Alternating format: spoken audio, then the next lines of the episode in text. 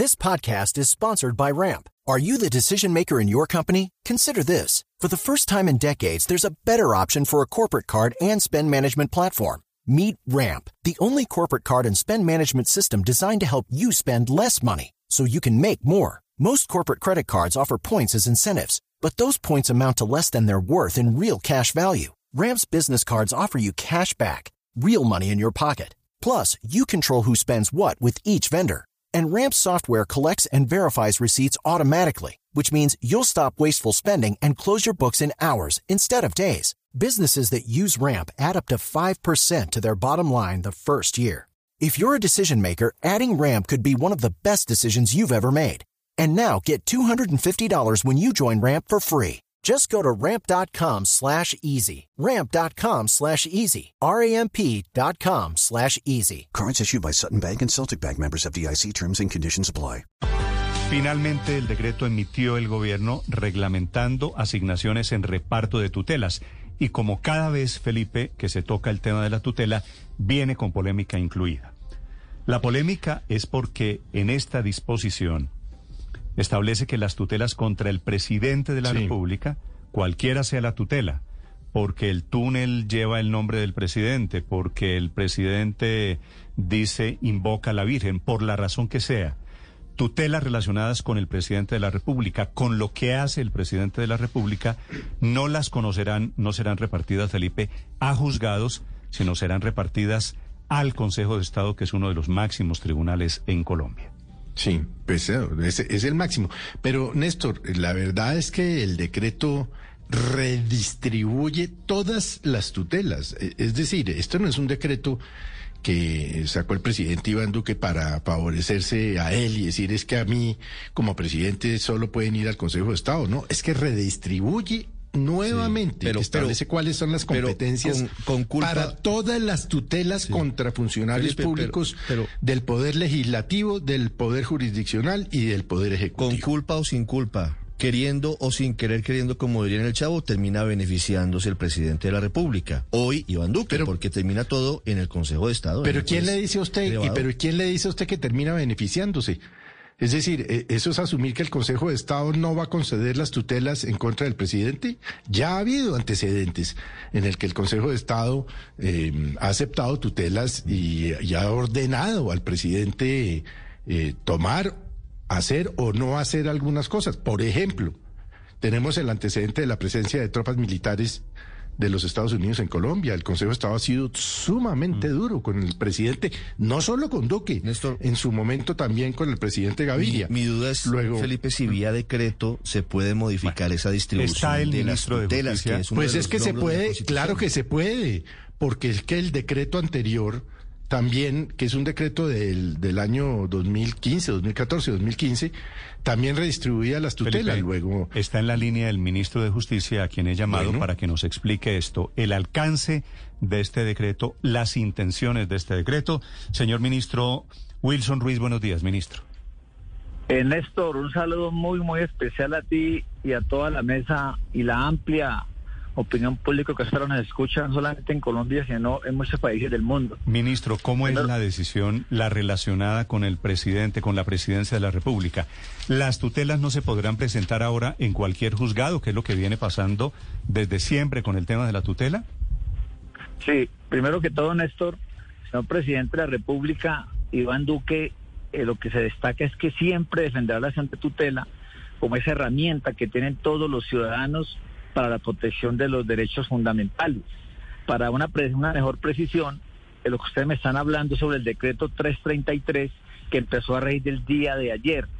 Y de entrada decirles que había un decreto reglamentario que era el 1069 del 2015 y acabamos de sacar este otro decreto que es otro reglamentario, de modo que no hay ningún problema porque no se está reglamentando ni la ley ni la constitución, simplemente eso es un reordenamiento de reparto.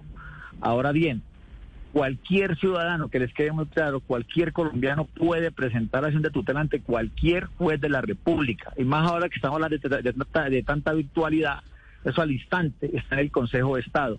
El Consejo de Estado también, Néstor, va a tener de luego la doble instancia. Primera instancia, que es una sección, y la segunda la otra. Y luego la Corte Constitucional, si hay lugar, la va a seleccionar. Ministro. El señor presidente de la República van a ir al Consejo de Estado. Mm. La Superintendencia de Salud tenía muchos problemas y aprovechamos este decreto también para incluirla. Cualquier juez promiscuo municipal le suspendía, le, le- le tutelaba derechos a muchas personas cuando la superintendencia lo que hacía era quitar medidas cautelares o a veces inclusive intervenciones con justa causa. Ahora no, ahora la, si van a, tutelar a la superintendencia, van ante un tribunal superior o administrativo y termina acá, Corte Suprema, Consejo de Estado, luego Corte Constitucional. Comisión seccional de disciplina judicial, ya no puede demandarle ante el sino que también va a conocer directamente Corte Suprema o Consejo de Estado. ¿Qué es lo que estamos haciendo? Simplemente que un juez de menor jerarquía no entre a tumbar decisiones de autoridad de orden nacional. Mm. Ministro, claro, ese es el fondo del asunto. ¿Y, Ajá. po- ¿Y por qué la reticencia o el temor, o usted me dirá qué, qué es lo que pasa, por qué los jueces no pueden tumbar eventualmente o decidir sobre actuaciones del gobierno? Sí, eh, es muy es muy simple la, la respuesta es una reordenación o reorganización de lo que es la tutela. Desde luego, todos los jueces en Colombia son constitucionales, pero nosotros sabemos que el presidente de la República, como suprema autoridad administrativa y de gobierno, desde luego, pues nosotros consideramos que tenemos mejores y mayores garantías frente a una corte, frente a una política pública, señor presidente de la República. Entonces, desde luego, existen jerarquías y las vamos a respetar, pero definitivamente es la mejor forma de hacerlo. Mm. Ministro, ¿qué les, ¿qué les produce, qué les hace llegar a esta decisión?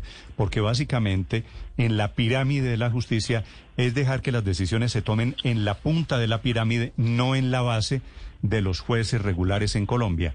¿Qué los lleva a esto?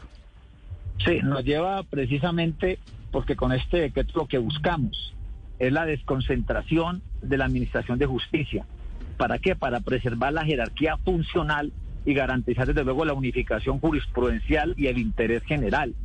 Ahora mire, Néstor y Felipe, están en la mesa, es importante también decirles que muchos jueces de la República eh, se, viven, se viven quejando de que les cae demasiada, demasiada tutela como una acción constitucional y que esto entra a demorar sus, sus casos ordinarios que estén manejando.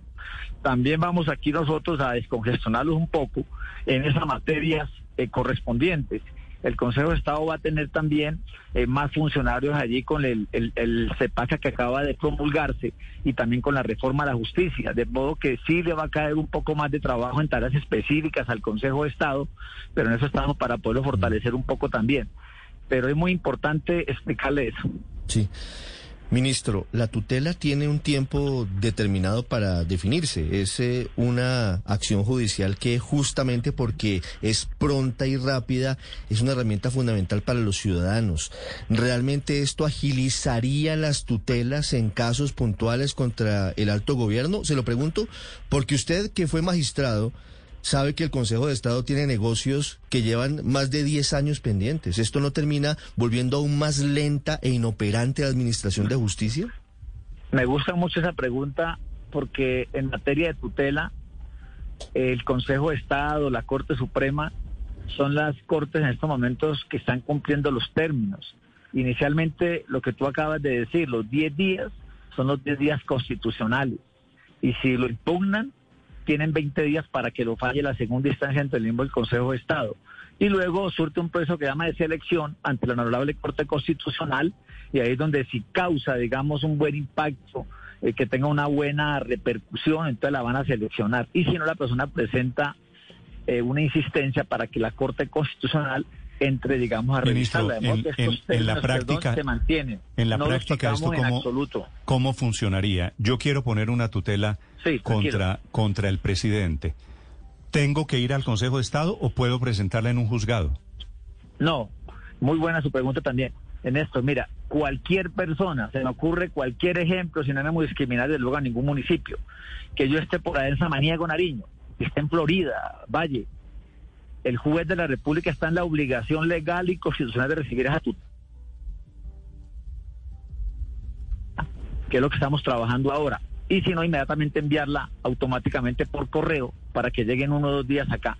En ningún momento, repito, estamos tocando los términos porque eso sería algo constitucional. Eso simplemente es un decreto modificando otro decreto. O sea, ¿recibe la tutela el juez y el juez la remite al Consejo de Estado?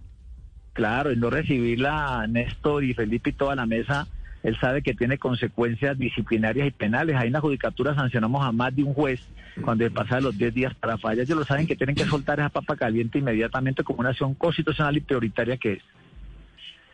Sí, ministro, ¿ustedes pensaron en la posibilidad de que este decreto sea demandado y precisamente ante el Consejo de Estado? ¿No, no, no, ¿No creen ustedes que pusieron al Consejo de Estado eventualmente en un lío? No, ahí sí me gustaría aclararte algo, es muy buena pregunta. Eh, resulta que esa, si van a demandar el decreto, tienen que hacerlo ante la Corte Suprema de Justicia. Es decir, presentarlo ante el Consejo de Estado, pues sería un error garrafal, porque ellos no pueden ser juez y parte, porque era una especie de conflicto de intereses. Y cuando están afectando los intereses del Consejo de Estado, inmediatamente lo conoce la Corte Suprema de Justicia. Eso quedó también dentro del decreto muy claro. ¿Y consultaron ustedes con el Consejo de Estado esta, este decreto? No, en absoluto. Nosotros, y más yo como estás acá, estuve en una corte, nosotros respetamos mucho la independencia, la autonomía, además de una entidad, una corporación tan seria como lo es el Consejo de Estado. Yo le digo con todo cariño que yo sería incapaz de levantar un teléfono o irles yo a, a promover reuniones, a tocar temas relacionados con el gobierno nacional. Soy muy respetuoso de eso y respeto la independencia de los jueces.